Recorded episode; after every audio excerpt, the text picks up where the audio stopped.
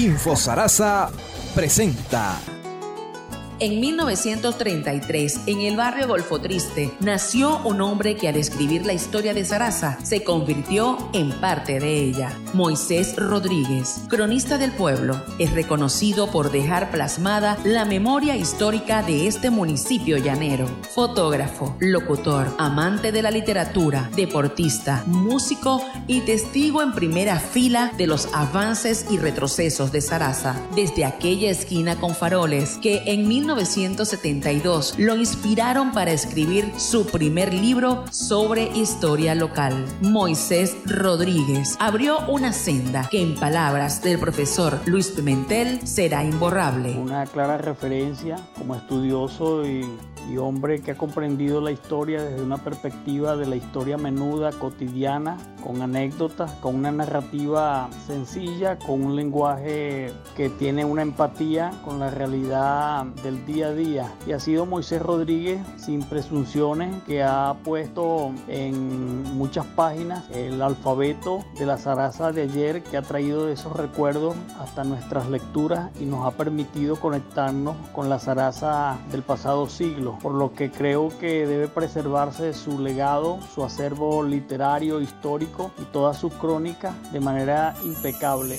Su legado ha viajado por el estado Guárico y ha cruzado fronteras hasta llegar a lugares inimaginables. Poder leer la obra de Don Moisés en la capital de Estados Unidos, en la biblioteca del Congreso estadounidense, la más grande del mundo. Eso no puede sino hacernos cada vez más orgullosos de haber nacido en Sarasa, orgullosos además de que Moisés Rodríguez haya nacido en Sarasa. Jorge Agobián, editor de Info Sarasa, reconoce a Moisés Rodríguez como un saraceño de valor. El legado vivo de nuestro cronista es un llamado para que no dejemos que muera nuestra historia para que sigamos contribuyendo a escribirla como lo hizo él, sin mezquindad, sin afanes, sin, pretensiones.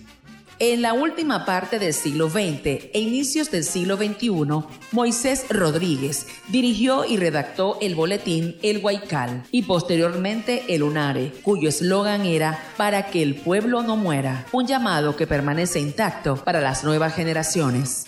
Así lo expresa Luis José Rojas Carranza. Los periódicos El Guaycal, Juan Solito y El Boletín de Lunares. Sus artículos en los periódicos La Prensa, El Nacionalista y La Noticia al Día. Nos dio su voz en los programas radiales Cosas del Pueblo, Nuevecitas de ayer y su programa emblema de todo como en botín. Muy buenas tardes amigos.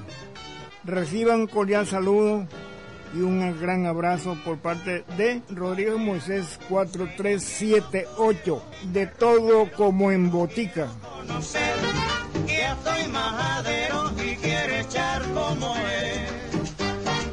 Sí, señores, de todo como en botica, el que está con los viejos, sin olvidar los muchachos.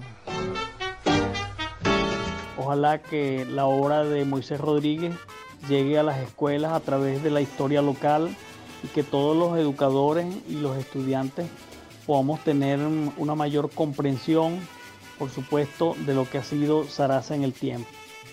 Hombre honesto, trabajador, un ser humano noble y solidario, en homenaje a Moisés Rodríguez, un saraceño de valor.